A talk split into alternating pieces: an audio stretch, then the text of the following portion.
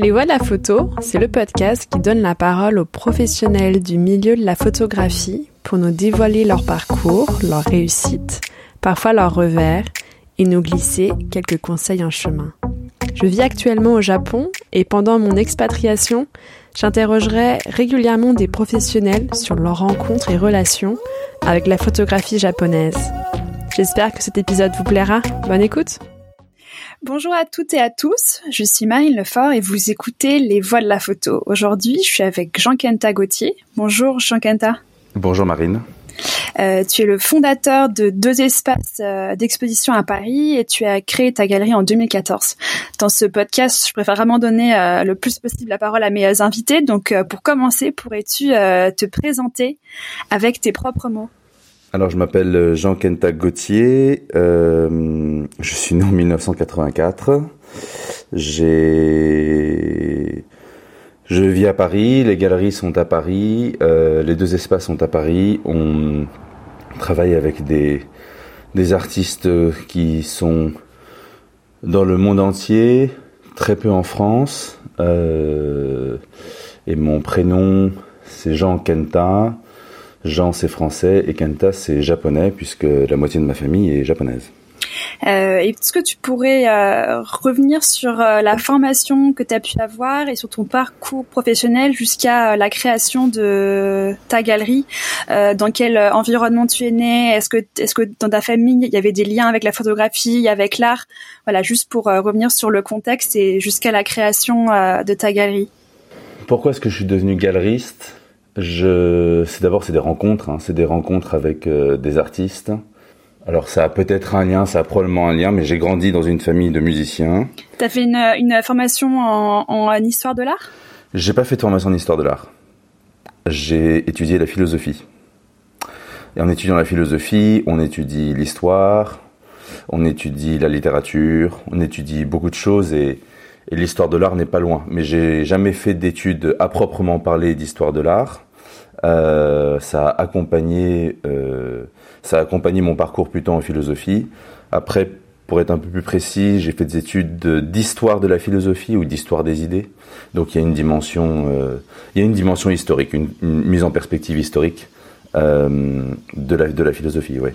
Et ensuite j'ai fait des études de autour de ça, j'ai fait des études de, langue aussi, j'ai fait euh, des études de littérature. Euh, c'est ma formation, elle est vraiment littéraire.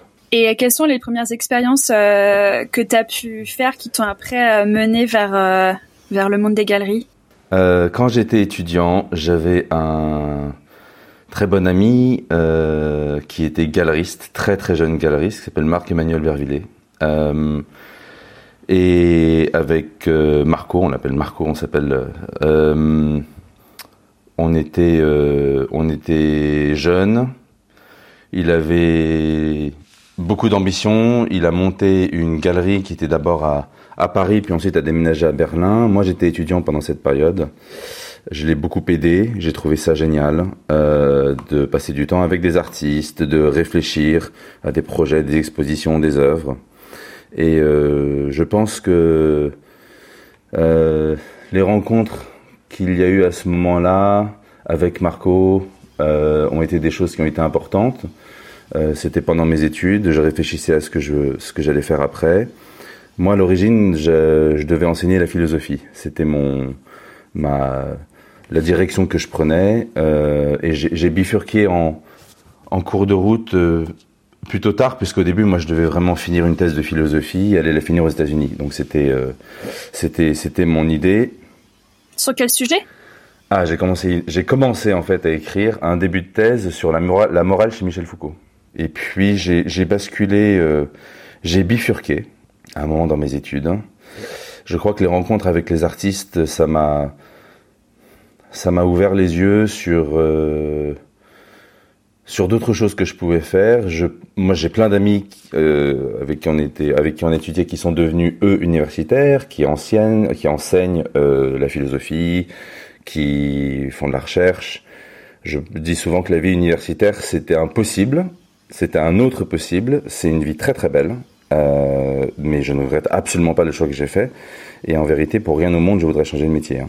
Et du coup, comment tu t'es retrouvé avec euh, depuis euh, du coup tes études, les rencontres que tu as pu faire et la création de ta galerie? Comment s'est un peu passé le euh, les étapes? Quelles sont les, rencontres que tu as pu faire avec les artistes, les institutions, les collectionneurs? Enfin voilà, enfin un petit peu comment ça s'est dans ta tête euh, Quelles ont été un peu les étapes avant la avant le, le, fait de se dire de façon très officielle, euh, je, je crée ma galerie, j'ai un espace, voilà.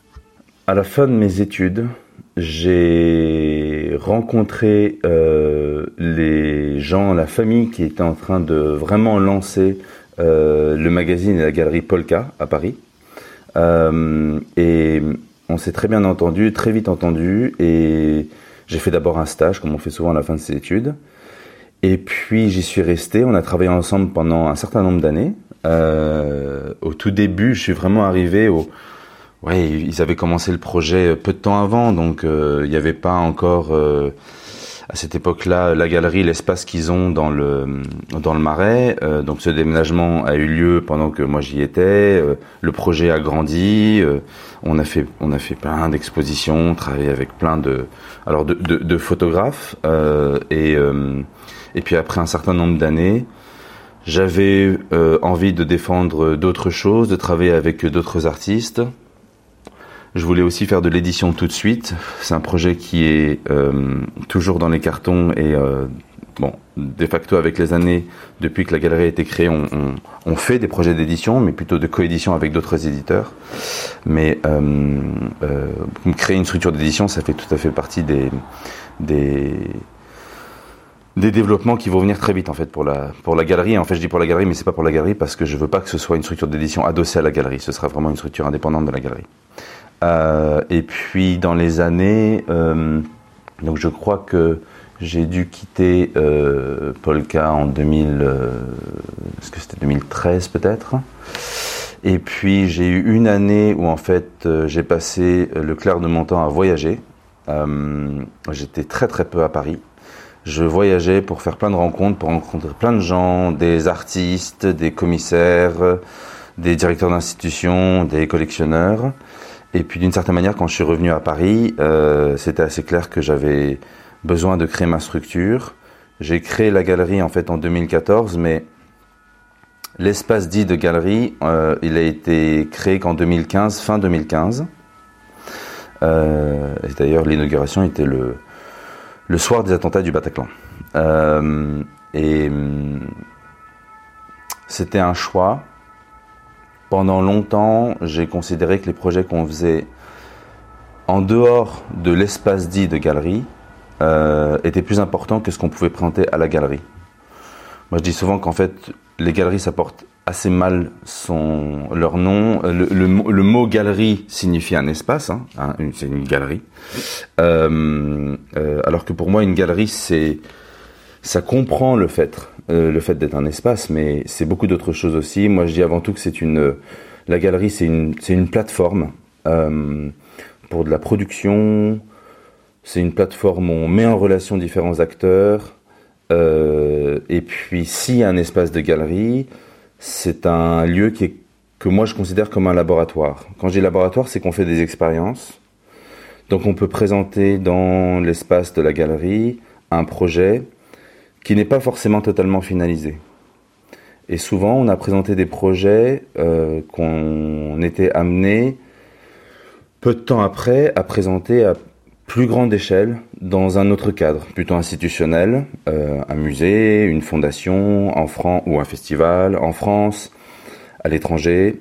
Euh, et c'était vraiment la, la, le, principe de départ de la galerie. Alors les choses se sont structurées avec les années, puisque maintenant on a deux espaces. On a deux espaces qui sont à Paris, qui sont assez différents dans leur configuration, ce qui permet de faire des choses très différentes aussi. Euh, donc qui dit deux espaces dit là pour le coup une vraie programmation. Donc maintenant on a une vraie programmation au sein de la galerie d'expositions, expositions monographiques, quelques expositions thématiques euh, sur des sujets qui me tiennent à cœur, euh, des questions qui me semblent qui me semblent essentielles. Voilà un peu comment comment les choses sont arrivées et maintenant ça va faire euh, un certain nombre d'années maintenant que je suis galeriste. Et quelles sont un peu les, les différentes étapes, si on pouvait revenir sur des sur des moments clés de la galerie? Euh, Est-ce que du coup là, on, voilà, on passe de de, pas d'espace à une à deux, mais est-ce qu'il y a eu d'autres euh, Est-ce qu'il y a eu d'autres évolutions? Est-ce qu'il y a eu d'autres rencontres? Euh, en tout cas, quels ont quels ont été un peu les, les moments forts depuis ces depuis ces neuf années? Quand on a commencé, on a présenté un certain nombre de projets avec des artistes qu'on représente, beaucoup de japonais. Euh, alors, on pourra parler du rapport avec le Japon après. Euh. Travailler avec des artistes japonais, pour moi, c'est tout à fait naturel. Euh, le Japon, c'est mon deuxième pays. Je parle japonais. Je dis. Souvent, on m'a posé la question pourquoi travailler avec autant d'artistes japonais? Et en fait, je dis bah, c'est. Pour moi, c'est naturel. C'est comme un galeriste français ou une galeriste française qui travaillait avec un artiste français. Euh, euh, moi, ça vient très naturellement. Alors, c'est sûr que quand on travaille avec un certain nombre d'artistes japonais qui sont de générations différentes et qui sont des artistes extraordinaires, et ben on nous demande de faire beaucoup de projets, on nous invite à monter des expositions monographiques, collectives, des installations dans différents contextes. Et c'est vrai qu'au début on a beaucoup fait ça. Et puis je me suis rendu compte. Mais dans des musées du coup, dans des dans des euh, musées partout dans le monde, ce genre de projet. Ouais, on a participé à des expositions. Euh, euh, il y avait soit des expositions monographiques ou euh, collectives. En France, par exemple, il y avait une, une, une, on a fait une grande exposition en 2015 aux Rencontres d'Arles qui s'appelait Another Language, Eight Japanese Photographers. Le titre est en anglais. C'était une exposition de groupe avec huit artistes, huit photographes japonais de différentes générations. Euh, c'est une exposition qu'on a qu'on a faite avec euh, Simon Baker. Simon à l'époque était encore à la, à la Tate à Londres et puis euh, Akio Nagasawa, qui est un grand copain à, à, Tokyo, qui est galeriste et éditeur. On a participé à des expositions à la Tate, au Centre Pompidou-Metz, à Houston, au Japon, en Italie, en Allemagne, je me rappelle plus, il faudrait que je reprenne la liste. Il y a eu beaucoup de projets comme ça qui étaient, c'est vrai, centrés beaucoup autour de la, de, de, de l'identité japonaise des artistes. Et puis, euh, en même temps, on travaillait avec d'autres artistes qui n'étaient pas euh, japonais. Euh, je pense par exemple à Raphaël Dallaporta, puisque Raphaël est le seul artiste euh, qu'on représente qui depuis toujours vit à Paris. Il y a un autre artiste qui est Yeho Engström. Engström, il, vit de plus en plus à Paris maintenant, à Montreuil, mais il est suédois et pendant toutes les années qui viennent de passer, il était entre la Suède et la France. Maintenant, il est vraiment à Paris. Euh, et avec Raphaël, on faisait plein d'autres projets aussi. Mais j'avoue que avec les années, j'ai peut-être un peu freiné euh, tous les projets qui concernaient les artistes japonais parce que je me suis rendu compte que assez vite on se faisait connaître sous l'étiquette de cette galerie en France, à Paris, euh, spécialisée dans les artistes japonais qui puissaient la photographie japonaise. Et hum, c'est très intéressant et à la fois ça va à l'encontre de ce que je veux défendre. Donc, euh, donc on a un peu freiné euh, ces projets. On nous, en, on nous invite toujours à les faire et quand c'est vraiment intéressant, bien sûr qu'on le fait. Hein. Euh, mais je, je voulais faire attention à cette dimension que moi je, je, je, ressentais assez souvent très vite comme étant euh, un peu comme une sorte d'exotisme, un exotisme un peu, un peu contemporain.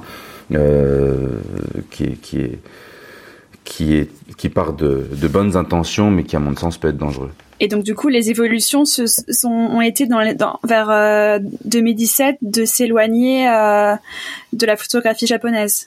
De ne, de ne, de faire moins de projets autour de la photographie japonaise. Euh, euh, et, de faire plus de projets avec euh, les autres artistes que la galerie représente et qui ne sont pas japonais.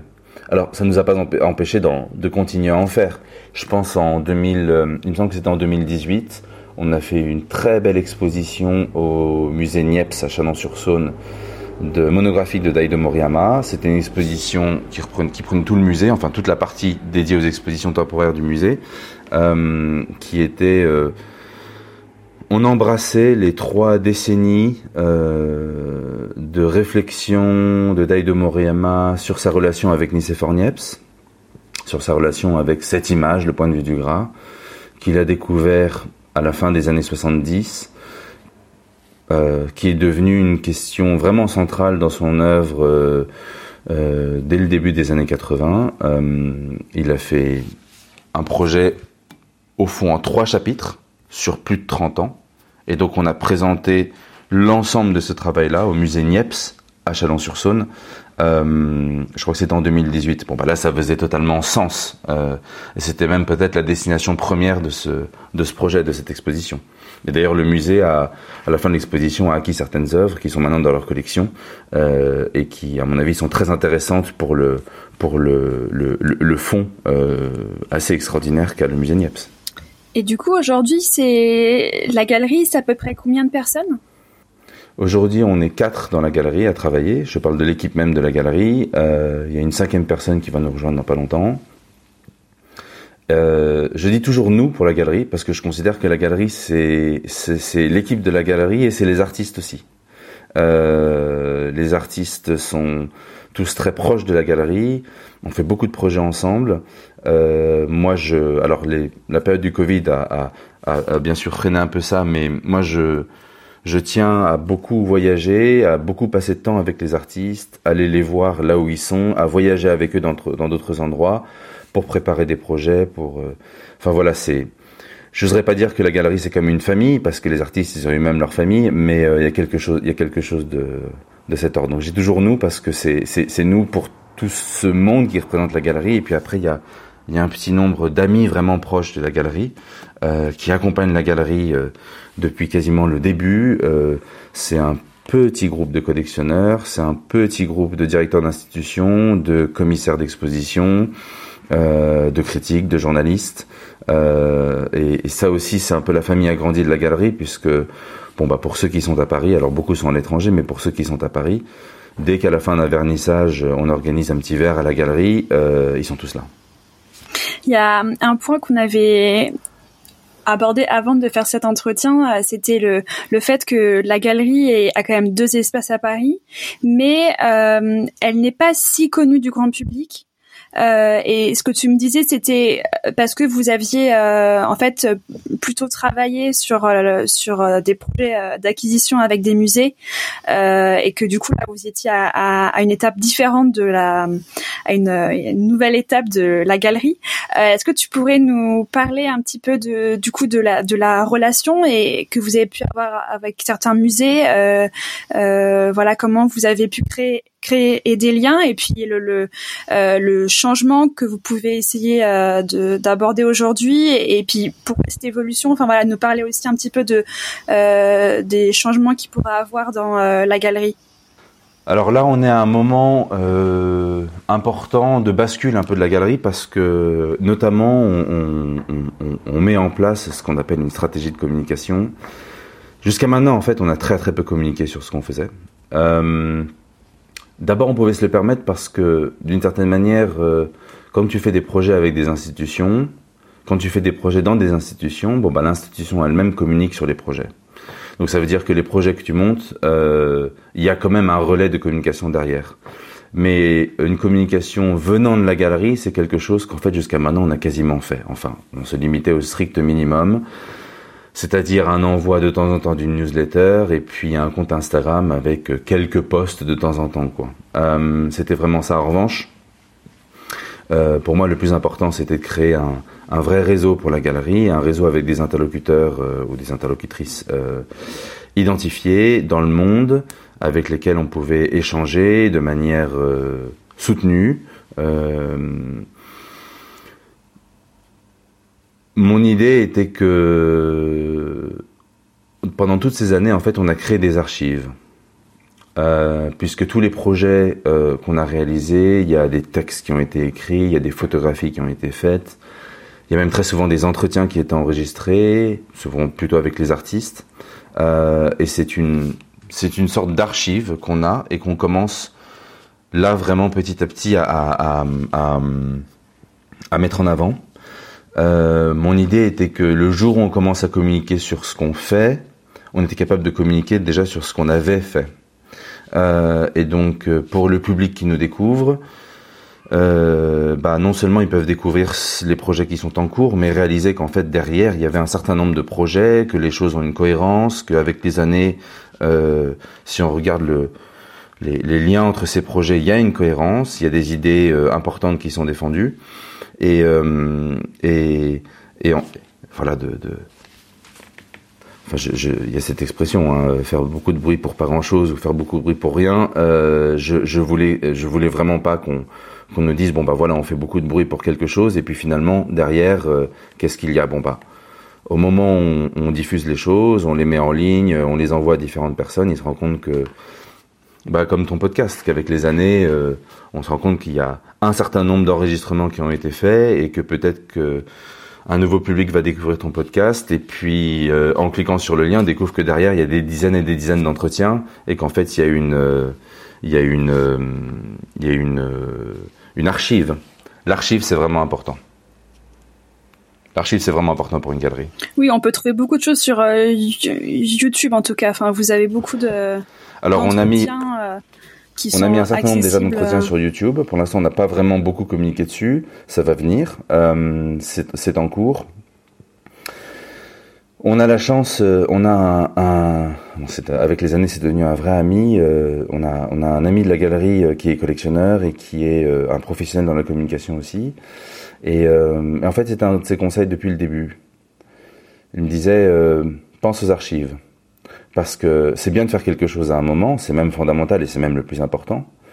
Mais finalement il y a beaucoup de gens qui d'abord n'auront pas accès à la chose, ne pourront pas se déplacer, ne pourront pas voir le projet eh ben, il faut bien que ces personnes-là puissent euh, plus tard euh, le voir. Et, et puis, euh, si on change d'échelle, on réfléchit à certaines galeries qui, qui ont euh, des, des, décennies d'existence ou qui même ont fermé il y a un certain nombre d'années, euh, sans vouloir du tout comparer, on n'est pas du tout à des questions, même c'est pas du tout la même, la même échelle, la même histoire. La question n'est pas là, mais Bon, bah, la, galerie de Léo Castelli, alors, c'est sa femme qui a repris des choses derrière, mais la galerie de Léo Castelli, il euh, y a des archives qui sont disponibles. Les archives, bah, à l'époque, c'était quoi? C'était des correspondances, c'était des fax, c'était des lettres. Bon, bah, le jour où une partie de ce matériau a été euh, euh, numérisé et rendu accessible, on a découvert des choses extraordinaires les relations de Castelli avec certains artistes, à quel moment il est rentré en contact avec euh, des artistes comme Warhol, comme Liechtenstein. Il y avait cette section qui s'appelait Castelli, Graphics, qui était plus aussi dédiée à la photographie, puisque là on parle de beaucoup dans ton podcast de photographie. Et en fait, ces archives, elles sont extraordinaires, elles sont rentrées dans l'histoire. Aujourd'hui, euh, si ces archives n'avaient pas été conservées, eh ben, qu'est-ce qui resterait de, l'histoire et de l'importance de cette galerie, euh, enfin fondamentale, quoi? Ça fait partie de ces, immenses galeries du XXe siècle. Euh, et ben, resterait pas grand-chose, et puis on n'en parlerait pas de la même manière aujourd'hui. Et, euh, et euh, bah, Léo Castelli, on oublie par ailleurs qu'il a lancé sa galerie en fait très tard hein, dans sa vie, mais il a vraiment marqué l'histoire. Et donc voilà, c'est un exemple d'archive. Un autre exemple d'archive on, on change d'échelle et de, et et et contexte, mais euh, le jour où le MoMA a mis euh, en ligne, ça a été des années, des années de travail pour eux. Le jour où le MoMA a mis en ligne l'archive, euh, les archives de leurs expositions, qui sont consultables librement sur leur site, ben on découvre des choses extraordinaires. D'abord, on découvre qu'ils ont eu le souci depuis le début. C'était quoi? C'était 1929, je crois depuis le début, ils avaient le souci de tout photographier. Ils ont conservé tous les documents. Sur leur site, on peut avoir accès aux checklists des expositions, c'est-à-dire vraiment la liste des œuvres. Je crois même que si on lit entre les lignes, on peut voir les œuvres qui finalement n'ont pas été retenues pour l'exposition, parce que quand on fait un montage, ça peut arriver que pour X raisons, finalement certaines œuvres sont, soient pas exposées. Les communiqués de presse, les textes écrits à l'époque, bah, on découvre tout ça. D'ailleurs, si je reviens à ce projet qu'on avait monté, qu'on avait présenté en rencontre d'Arles en 2015, il y avait un concept dans cette exposition, c'était qu'on reprenait la base d'une exposition historique qui avait été faite au MoMA en 1974. Euh, à l'époque, il y avait de mémoire 11 photographes. C'était la première grande exposition de photographie, de photographes japonais en dehors du Japon, dans une institution majeure. C'était en 74. Il y a un catalogue qui a été publié à l'époque, euh, ce qui fait que le catalogue que nous, on a publié en 2015 pour l'exposition, eh ben, les connaisseurs euh, auront réalisé que la mise en page est exactement la même, que la couverture, on a juste changé la couleur, mais c'est exactement la même chose. Et donc on se demandait au fond, en 2015, qu'est-ce qui restait de, cet élan euh, euh, lancé en 1974 par le MoMA? Qu'est-ce qui restait de cette photographie? Dans l'exposition qu'on a présentée, sur les huit artistes, il y en avait euh, de mémoire quatre qui étaient déjà dans l'exposition en 74 au MoMA, dont Daido Moriyama par exemple. Je pense que cette exposition qu'on a montée avec Simon et puis avec Akio, je pense qu'on n'en aurait pas forcément eu l'idée si on avait bon, on avait le catalogue de 74 éditions originales, mais si on n'avait pas eu accès à tout ça sur le site du MoMA. Comme quoi les archives c'est vraiment fondamental. Et, euh, que, bah, le, MoMA là-dessus est un exemple. Et en fait, il faut penser aux archives dès le début. Euh, donc euh, voilà ce qu'on a constitué pendant toutes ces années, les années qui viennent de passer. Euh, c'est un effort euh, constant à la galerie.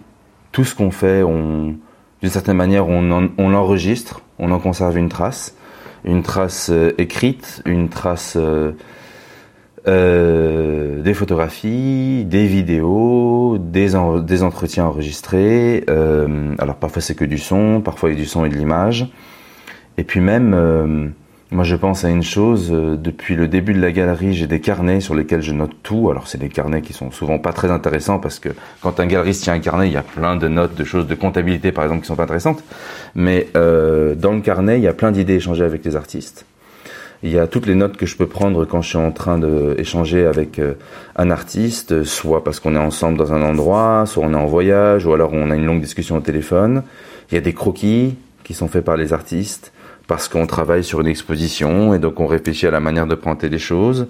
Et puis à un moment, euh, l'artiste dit donne-moi, passe-moi ton crayon et on, fait des croquis comme ça. Et puis moi-même, je rajoute des choses dessus.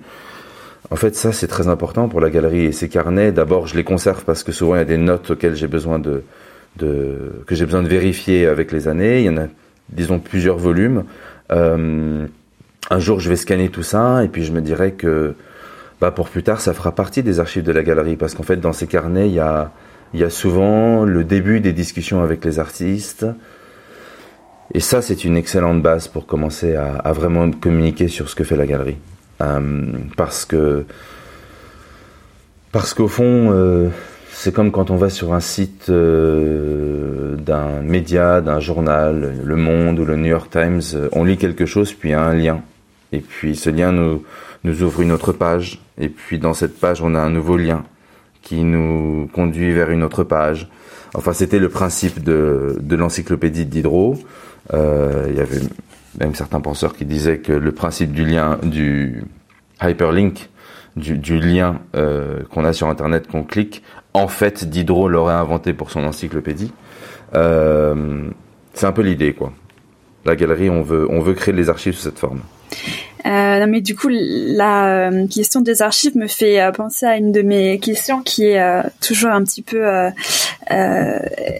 énorme, enfin qui qui touche à plein de points, c'est euh, quelles sont un petit peu les les, euh, évolutions euh, que tu aurais pu voir dans le milieu de la photo depuis ces dernières années et celles que tu aperçois pour les prochaines. Alors du coup, là, évidemment, on est sur un podcast qui s'appelle Les voix de la photo, euh, mais l'idée c'est de voilà, c'est d'ouvrir en plus la pratique des, des photographes et maintenant très élargie.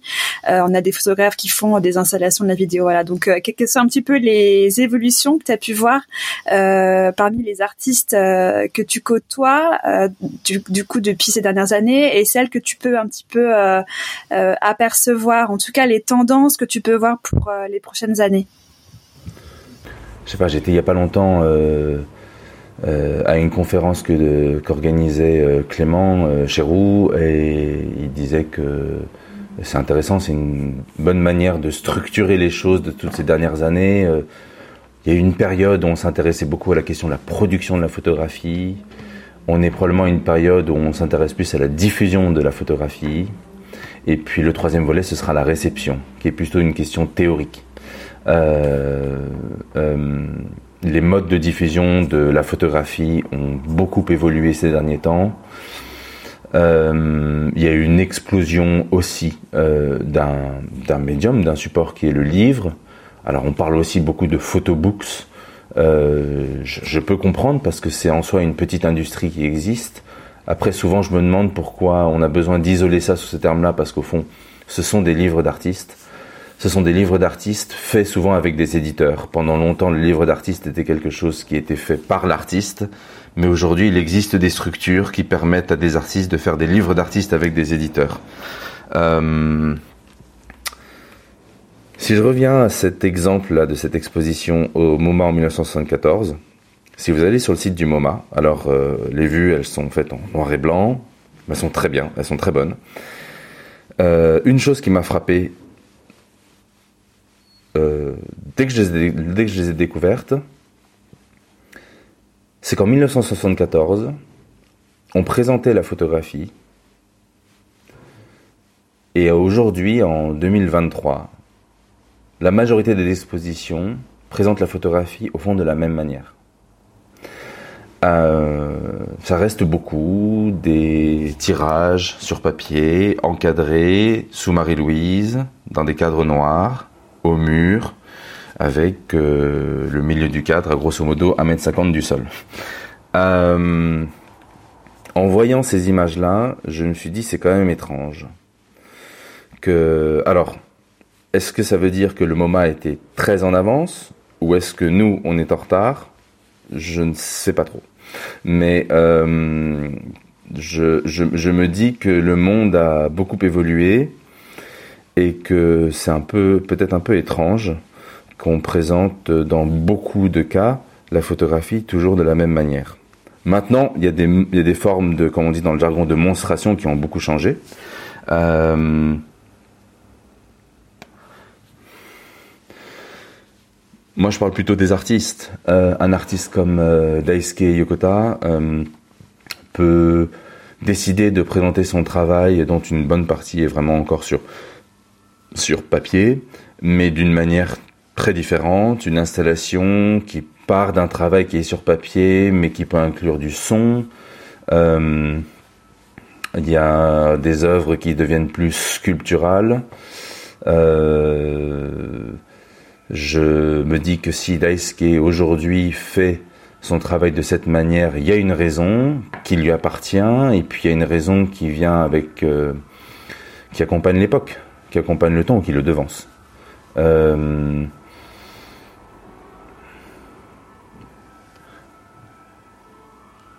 Pour moi, le plus important et la discussion qu'on a toujours avec les artistes, c'est que ça fasse sens. Euh, au fond, ce que font les artistes, c'est qu'ils créent du sens. Et parfois, ils créent du sens euh, à un endroit où on n'attendait pas qu'un nouveau sens pouvait être créé. Ils euh, déplacent la signification de choses qui sont établies dans notre monde, dans la société, dans nos vies. le plus important, c'est que ça fasse sens. Et si ça fait sens en étant présenté euh, sur papier, avec une Marie-Louise blanche et un cadre noir au mur accroché à 1m50 du sol, c'est évidemment pas un problème parce que c'est justifié. Euh, si à l'inverse, Daisuke Yokota a, besoin de présenter dans un espace euh, 4 ou 5 rouleaux qui font 20 mètres de long chacun, qui sont suspendus par le plafond avec une installation sonore, et que ça fait sens, euh, c'est justifié. Moi, j'ai une manière un peu particulière de, de présenter la chose ou d'en parler avec les artistes et ils le savent. Euh, ça peut paraître étrange, mais je dis toujours que quand on présente un projet, il faut que tout soit justifié. que tout, tout, tout soit justifié. Alors on a des contraintes, souvent on part de contraintes, mais en tout cas tout dans le projet doit être justifié parce qu'en fait il y a toujours au moins une chose qu'on peut pas justifier. Et quand on a justifié tout le reste, cette petite chose qu'on peut pas justifier devient l'élément qui explose, devient la chose qui qui infuse l'ensemble du projet d'une poésie incroyable, qui nous fait voir ou sentir ou comprendre quelque chose qu'on ne voyait pas, qu'on soupçonnait pas euh, euh, c'est comme ça que je travaille avec les artistes. Euh, ça donne lieu à des discussions qui durent pendant des heures, des semaines, des mois. Euh, parfois, c'est un échange qui peut devenir un peu houleux parce que ça peut m'arriver, c'est un défaut de pousser les artistes un peu dans leur retranchement. Alors, c'est cette distance qui est vraiment à mesurer délicatement. Je rappelle, ils le savent parce que je le dis tout le temps, je dis toujours que je ne suis pas un artiste, je ne suis pas l'artiste, donc je n'ai pas la bonne idée, et souvent mes idées sont mauvaises. Mais il y a peut-être un élément dans toutes les idées que je peux soumettre qui, euh, avec les années, avec les expériences, avec une forme d'intuition et d'accompagnement qui part d'abord de la compréhension du travail, de la pratique, des intentions de l'artiste, il y a peut-être quelque chose d'intéressant à retenir là-dedans. Et puis peut-être qu'on peut en faire quelque chose. Mais peut-être pas. Euh, peut-être qu'en fait, cette idée, elle était juste pas bonne et qu'il faut passer à la suivante. Mais euh, c'est un peu ma technique. Et c'est un peu comme ça qu'on monte tous les projets avec les artistes. Tu, tu, vois, je, je, je, rajoute par exemple, parce qu'on parle de photographie, mais euh, une des questions par exemple, c'est euh, euh, pourquoi utiliser la photographie? Pourquoi est-ce que pour tel projet, tel artiste, pourquoi est-ce que l'artiste a besoin?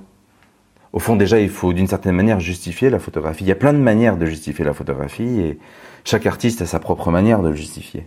Mais il faut être capable de se poser cette question. Parce qu'en fait, la photographie, c'est une des possibilités. Il y a plein d'autres choses possibles. Et pour en revenir à toi, euh, euh, tu l'as un petit peu abordé au début avec euh, avec ton prénom et tu l'as aussi abordé sur le fait que les premières années étaient plutôt euh, vers euh, vers le Japon. Est-ce que tu pourrais revenir sur ta relation euh, avec le Japon, avec la photographie japonaise? Euh, Est-ce qu'il y a des éléments de différence ou de ressemblance que tu vois entre entre ces deux pays avec le prisme de la photographie? Voilà, donc est-ce tu peux prendre le l'aspect que tu préfères, mais vu que tu as une vision sur ces deux pays, euh, quels sont un petit peu euh, les éléments que tu peux voir euh, entre ces deux pays euh, euh, Tu parlais aussi d'exotisme qu'on peut aussi avoir à vouloir mettre des, des, des, des, gens ou des institutions dans des cases. voilà, donc je trouve ça, je trouve ça aussi assez intéressant parce que ça parle aussi de la de la fascination qu'on peut qu'on peut aussi avoir pour pour certains pays et le Japon, je pense, c'est un pays qui euh, qui fascine beaucoup. Euh, voilà. Donc, est-ce que tu pourrais revenir sur euh, sur ta relation avec le Japon et sur la photographie japonaise? Euh, je, je, comprends tout à fait que le Japon puisse euh, fasciner beaucoup de, gens, que le pays, que l'histoire, que la société japonaise euh, puisse fasciner. Et moi-même, au fond, je suis Enfin, c'est un de mes deux pays, donc je suis assez passionné par ça. Euh, on peut probablement parler d'une photographie japonaise, comme probablement qu'on peut parler d'une photographie américaine, comme j'imagine qu'on peut parler, oui, d'une certaine photographie française. C'est probablement lié à, à, à l'histoire de la société japonaise, à certains moments importants, clés de la, de la société japonaise. Il y a des artistes euh, dont le travail, la pratique, l'œuvre a un lien fondamental avec cette société, pour moi, un des très beaux exemples, euh, c'est Issei Suda, qui était un, photographe incroyable. Euh, la photographie de Suda, c'est extraordinaire. Son œuvre la plus connue, qui s'appelle Fushikaden, dont le titre est très japonais. Euh, c'est un ensemble de de 138 photographies. Si on regarde de près et si on a une petite compréhension de la société japonaise, on y décèle des réflexions sur, euh, par exemple, l'humour japonais, euh, un humour au quotidien, une sensibilité, oui, qui a quelque chose de très japonais. Donc, par exemple, Suda, on pourrait dire que son travail est, qui est extraordinaire, et est très lié à la société japonaise. à l'inverse d'Aisuke Yokota, euh, nous, on nous contacte beaucoup pour le travail de Daisuke parce que euh, très vite dans le monde, euh, il y a eu des, des acteurs, des institutions, des éditeurs qui ont voulu présenter son travail, parce que son travail est vraiment excellent. Euh, et, et, puis il y a ce prisme Japon qui rentre très souvent dans la discussion, et moi je me demande ce qu'il y a de japonais dans le travail de Daisuke. Certes, il vit au Japon. Certes, il est japonais. Donc bien sûr, on ne peut pas totalement faire abstraction de cet élément. Euh, mais je ne suis pas sûr qu'il y ait quelque chose dans son travail qui, justifie le fait qu'on dise que c'est un, au fond un travail japonais. Euh, euh, voilà. Il y a un certain, probablement que dans l'histoire, il y a un certain nombre de travaux d'œuvres de photographes qui ont un lien avec la société japonaise. Euh, si on remonte un peu plus loin dans l'histoire, on peut penser à, Nakaji, euh, Yasui Nakaji, autre euh, photographe qui était extraordinaire. Bon, bah, dans son œuvre, dont l'essentiel est conservé dans un musée au Japon à Kobe, oui, il y a des éléments qui font référence à, cette, société, à cette époque. Mais je, pense que souvent on, exagère sur ce lien avec le Japon, de même qu'on peut exagérer sur euh, le lien avec euh, les États-Unis de beaucoup de photographes américains. qu'on dise que Stephen Shore ou Eggleston a une dimension, ou Walker Evans encore plus, une dimension vraiment américaine dans le travail, je conçois tout à fait. mais je pense qu'il y a beaucoup d'autres lesquels on n'a pas forcément besoin de rappeler que ce sont des, photographes qui sont soit américains, soit euh, japonais. Et puis par ailleurs, je j'oublie pas ce que Alfredo Jardi, et puis c'était qui était le principe d'une de ses œuvres importantes euh, de 1987, euh, This is not America, puisque les États-Unis, ce n'est pas l'Amérique. Et on dit toujours l'Amérique, l'Amérique, mais l'Amérique, c'est le continent américain entier. Ça englobe l'Amérique du Sud, ça englobe le Canada. Euh, Déjà, il y a un problème même dans l'adjectif qu'on utilise, parce que l'Amérique, c'est pas les États-Unis. Les États-Unis, c'est une partie du continent américain. Euh, voilà, je ne sais pas si ça répond à ta question. Je pense, enfin, c'est très difficile d'y répondre. Euh, je, je, si on creuse plus la question, si on passe du temps au Japon, euh, que si on parle du Japon, hein, si on y passe du temps, qu'on s'intéresse à l'histoire euh, euh, de la société japonaise et puis du lien que la photographie au Japon peut entretenir avec cette histoire-là, on peut, on peut sentir quelque chose. Par exemple, tu sais que euh, l'arrivée de la photographie au Japon, d'abord c'était quelque chose de, d'abord c'était quelque chose qui a été importé. un des premiers vrais usages de la photographie important au Japon, c'était, tu peux le déceler par à travers par exemple les portraits qui ont été faits des différents empereurs, euh, puisque le portrait photographique de l'empereur euh, est un très bon exemple euh, d'usage d'appropriation, de digestion et de reformulation de la photographie au Japon. Au, milieu du 19e siècle, quand la photographie est arrivée au Japon, euh, très vite, le pouvoir s'est euh, accaparé cette technique et a euh, produit des portraits des, des empereurs, puisque enfin, c'est un peu comme nous en France, dans n'importe quelle gendarmerie, mairie, préfecture, on a un portrait du président. Bon, bah, au Japon, il y avait un portrait de l'empereur.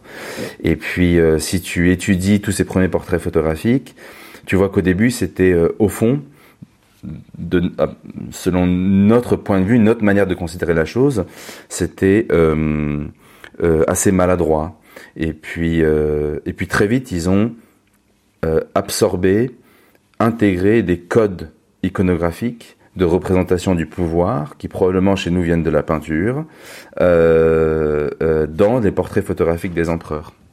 Et puis une autre question aussi, euh, il n'y a pas longtemps j'ai eu cette discussion avec Hanako Murakami, qui est une artiste géniale, avec qui on travaille, qu'on représente et qui, est japonaise, qui est née en 84 mais qui vit à Paris. on vient de terminer une très belle exposition de Hanako à la galerie. Euh, Hanako réfléchit.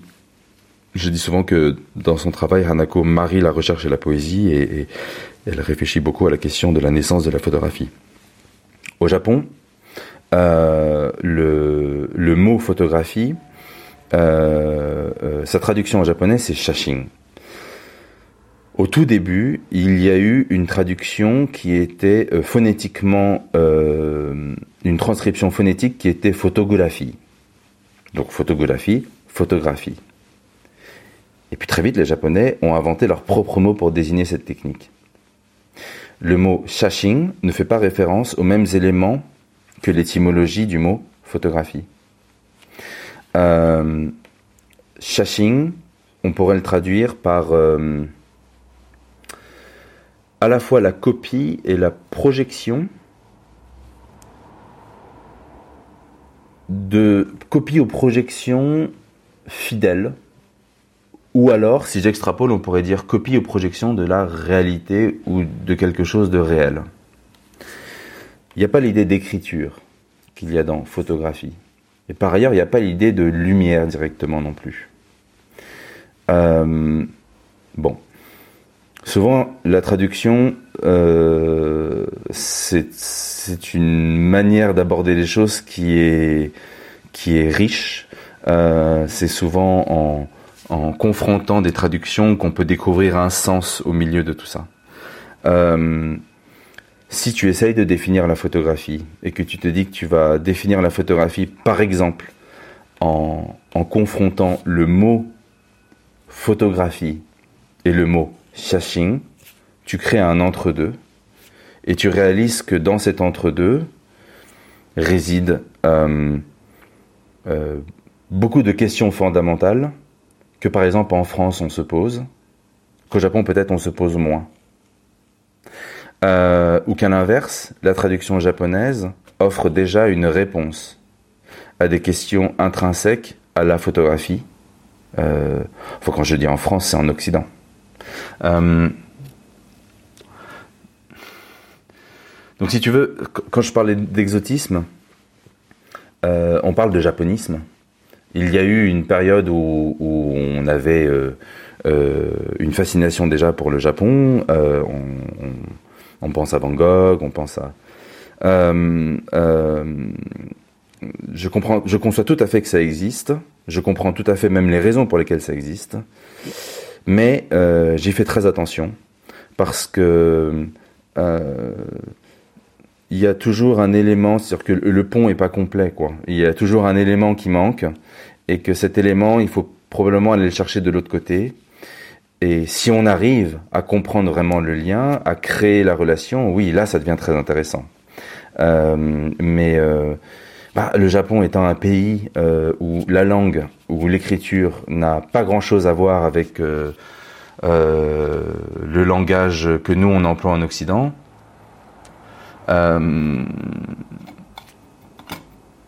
je, enfin, c'est une donnée qui est fondamentale.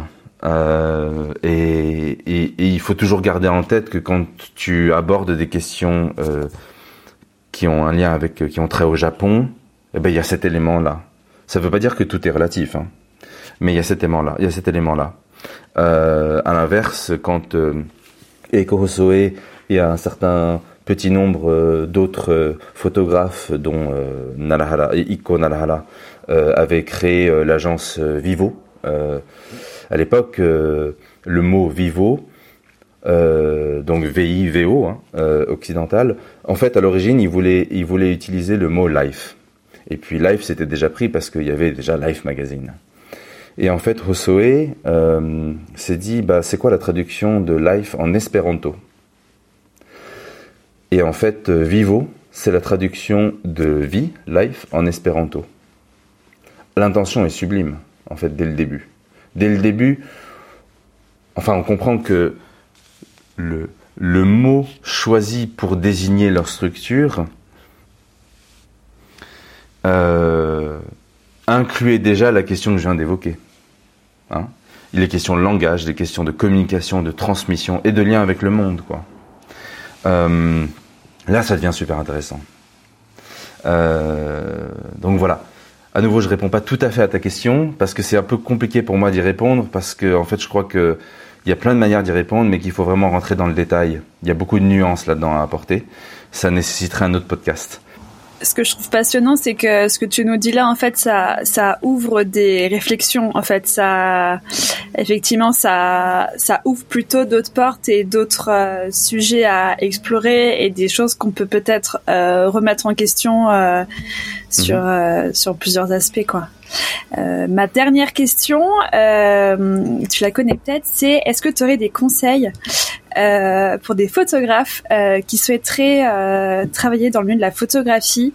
Alors là, c'est pareil, c'est une question que tu peux prendre sur l'aspect technique, sur l'aspect les choses à éviter, ou alors juste une réflexion que tu as en ce moment. Voilà. Alors, je vais répondre à ta dernière question, mais juste pour développer sur ce qu'on disait avant. Mm-hmm. Cette semaine, dimanche, euh, on inaugure dans les deux galeries une exposition. Ce sera du coup, euh, ce sera, pardon, ce sera, ce sera du coup ce que l'épisode sera mis dans une semaine, donc, ce sera le 12 février. Euh, voilà. Le 12, février. Voilà, l'exposition ouvre le 12 février, elle se termine le 22 avril dans les deux galeries. Je dis ça parce qu'en fait, c'est un très bon complément de ce que je viens de dire. C'est une exposition qui est euh, peut-être pour moi la plus difficile que j'ai jamais eu à monter.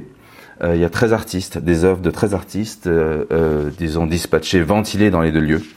le titre de l'exposition, c'est un titre qui est sublime et à la fois difficile, compliqué. C'est une citation. C'est perdre aussi nous appartient. Et perdre aussi nous appartient, ce sont des mots de Rilke, qu'il a écrit dans une lettre il y a à peu près un siècle, parce que c'était en février 1924, dans une lettre qu'il a adressée à Hans Carossa, un médecin, qui était aussi un auteur. Et c'est une... Euh, certains disent que c'est un aphorisme. C'est un aphorisme qui dit qu'en fait, il y a de la perte dans toute chose, dans tout ce qu'on fait dans le monde, il y a toujours de la perte, mais que cette perte, elle est précieuse. Elle n'est pas, euh, contrairement à ce qu'on pourrait penser, elle ne pose pas problème. Au contraire, elle est riche de sens. Euh, et euh, toute l'exposition, ce sont des œuvres qui, alors Raphaël Dallaporta, qui, a, qui est venu à la galerie pendant le montage d'exposition, euh, m'a dit en fait la, le commentaire le plus, le plus juste sur ce qu'on présente. il y a des œuvres de Raphaël aussi dans l'exposition. Il m'a dit, au fond, aucune des œuvres qui est présentée dans l'exposition ne dicte ce qu'il faut voir. Et j'aime bien le mot dicter. Euh, ça revient exactement à ce que j'ai dit avant. Euh, il y a de la nuance dans tout. Euh, on est peut-être ces temps-ci beaucoup obsédé par le fait que les choses soient assez immédiates, soient transparentes. C'est louable, je le comprends tout à fait. Et dans certains domaines, c'est nécessaire.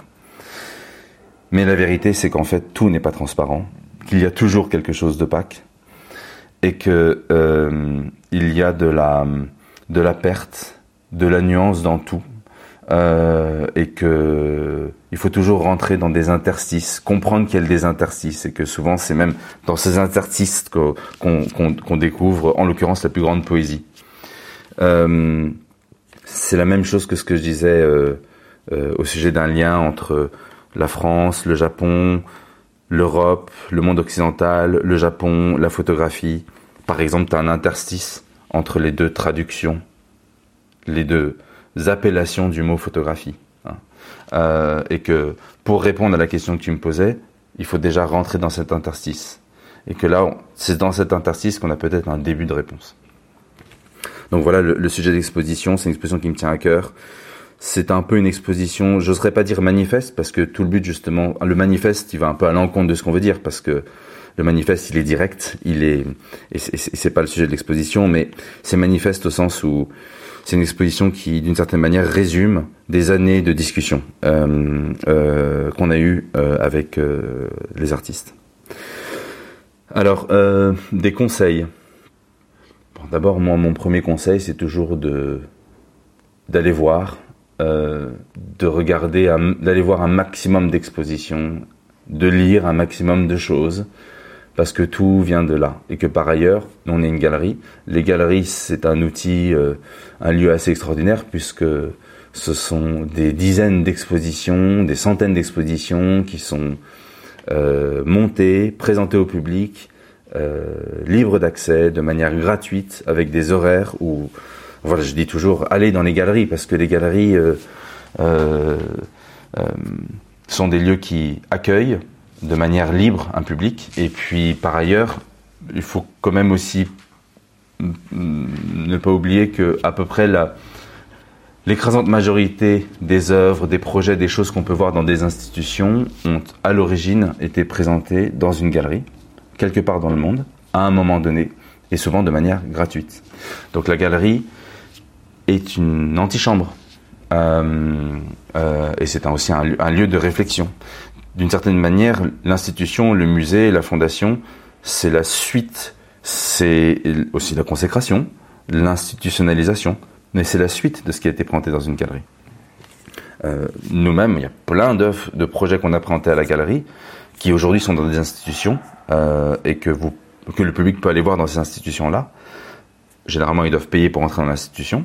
Souvent, c'est reformulé, mais nous, à la base, on les a présentés de manière libre, ouverte, gratuite à la galerie. Euh, mon premier conseil, c'est vraiment toujours d'aller voir, d'aller voir, euh, de regarder un maximum d'expositions, de s'entraîner, d'entraîner son œil, ce qui veut dire son cerveau. Euh, et puis, et puis c'est comme ça qu'on se qu'on se forme, qu'on se forme. Après, de manière plus spécifique, tu dis quoi pour un pour un jeune Tu veux dire pour quelqu'un, un, un jeune artiste de rentrer dans ce monde? Tout âge, parce que je pense que c'est pas l'âge qui fait spécialement le, enfin, qui peut définir euh, le travail d'un d'un artiste. Donc, euh, Une très bonne formation, à mon sens, alors c'est pas du tout possible pour tout le monde, mais une très bonne formation, c'est d'être, euh, c'est d'assister un grand artiste. Euh, parce que je prends l'exemple d'Alfredo Jarre, qui a un studio à New York euh, avec euh, une équipe. Il, a dans son équipe des, des artistes, donc qui ont une fonction dans le studio. mais qui, à mon avis, apprennent beaucoup, beaucoup, beaucoup en étant au contact au quotidien avec un artiste comme Alfredo.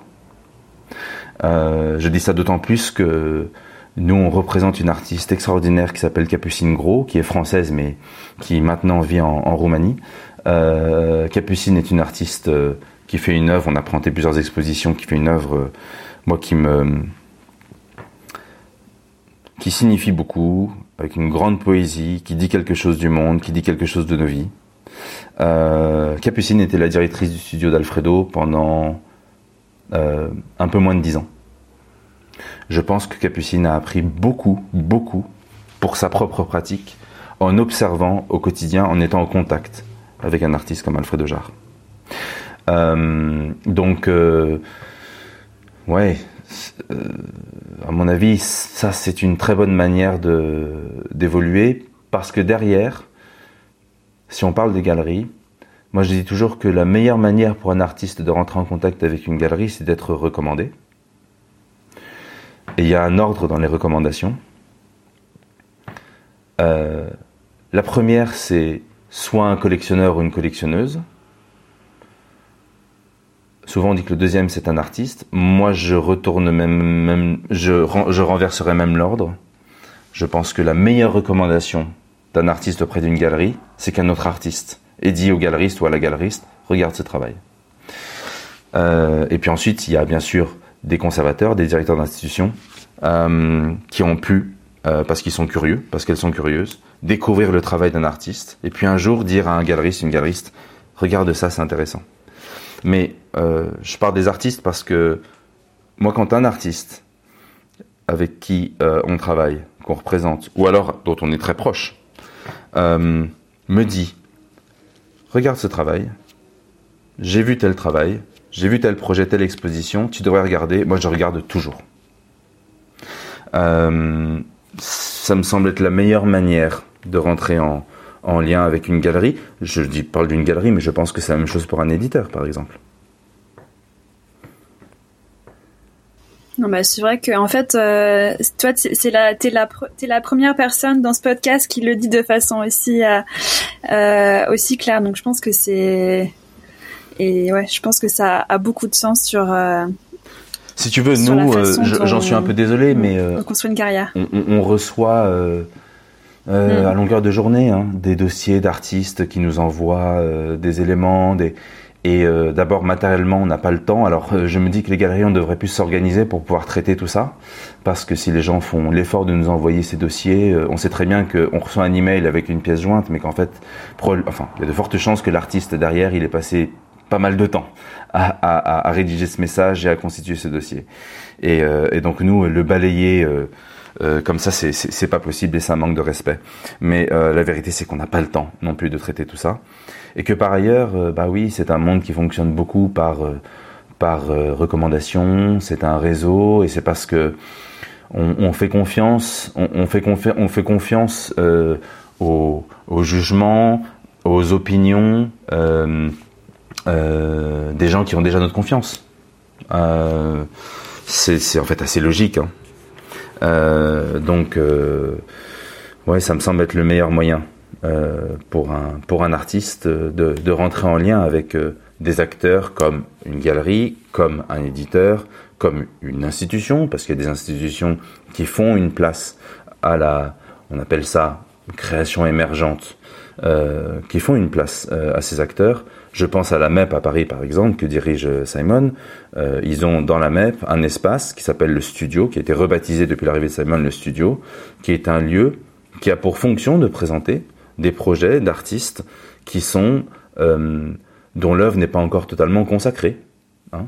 Euh, donc même une institution comme la MEP fait vraiment la place à ça. Et puis par ailleurs, il y a plein d'autres institutions qui peuvent faire une exposition collective, et dans une, exposition collective, on peut créer un équilibre entre des artistes euh, qui sont un peu, par exemple, des têtes d'affiche parce qu'ils ont une œuvre qui est extraordinaire et qui a été, avec les années, consacrés, institutionnalisés, étudiés, et puis dans leur euh, sillage des, des, des, artistes plus jeunes. Super. Et eh ben merci beaucoup euh, Jean Kenta pour toutes ces pour tous ces conseils mais aussi tout pour euh, je pense que pour tous ces points que tu as pu aborder qui je pense vont euh, euh faire euh, on se met peut-être des réflexions dans les dans la tête des personnes qui vont écouter euh, ce podcast. Donc l'exposition dont tu parlais est, est visible jusqu'à avril dans les deux galeries avril, à Paris en, en, en accès libre en accès libre. On est ouvert du mercredi au samedi. Et puis si vous voulez passer un autre moment, vous nous envoyez un message. Généralement, on est là. Euh, merci beaucoup en tout cas. Merci. Merci Jean Kenta. Au revoir. Au revoir. Merci d'avoir écouté Les Voix de la photo. Pour faire connaître le podcast à plus de monde, je vous invite à laisser un commentaire et 5 étoiles sur Apple Podcast. Si vous voulez me faire part de vos remarques, m'indiquer des personnes que vous souhaitez entendre ou en savoir plus, vous pouvez me suivre sur les réseaux sociaux, sur Instagram, LinkedIn et Facebook. À très bientôt!